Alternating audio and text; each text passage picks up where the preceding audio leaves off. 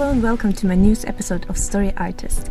And today I want to give you a confession. And my confession is I've been so busy during the last week that I didn't manage to record a proper episode. And I've been really stressed. So I've been thinking a lot about how to manage stress as a creative person because I think, especially when we're freelancing and when we're organizing a whole business ourselves, we get stressed a lot. And uh, I think there are ways to actually beat stress, and I will share with you some amazing strategies that helped me through these weeks of stress and, uh, yeah, also not enough sleep. And my strategy number one is actually working out. So I'm on my way to the gym before heading to work, uh, to my freelance job today. And uh, yeah, my favorite strategy is actually working out. So today's leg day, so let's head to the gym.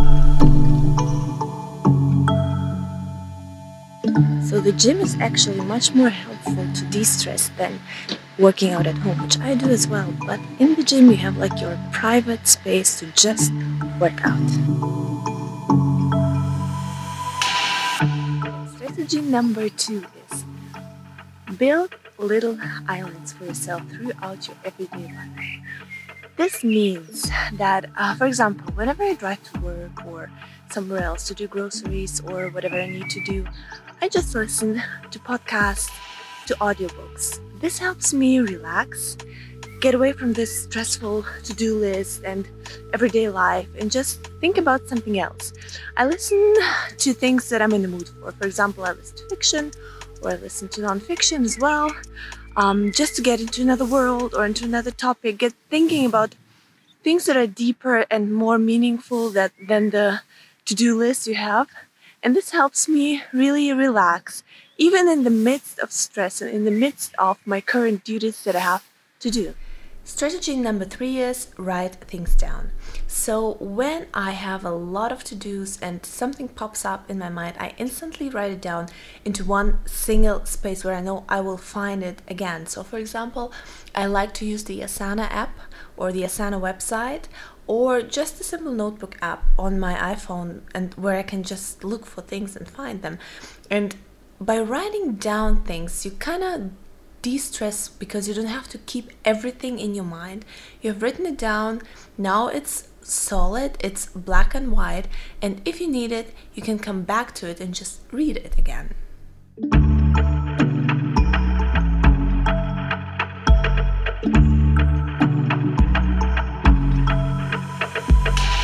And number four is take time out of your schedule to be with the people you love. So, what do I mean by that? Is that we can be really, really busy as creatives. Our work never stops. We're always reliving our work, and this is fine, this is good.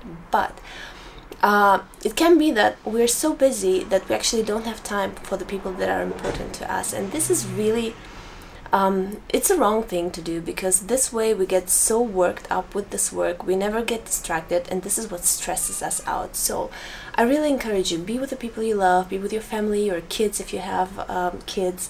Um, take time for your friends. Take really um, time consciously out of your schedule to be with your friends, to listen to them, to their problems, to talk about something else than your creativity and your job and your work this way it will really help you de-stress and focus on something else and you will feel fueled again to do your creative work and to stay uh, on with the work that you're doing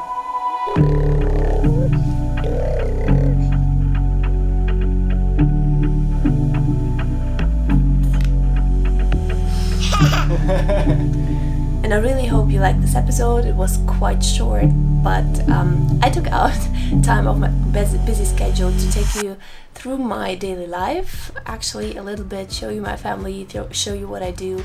Um, yeah, and I hope you enjoyed that, and I'll see you next week with another episode.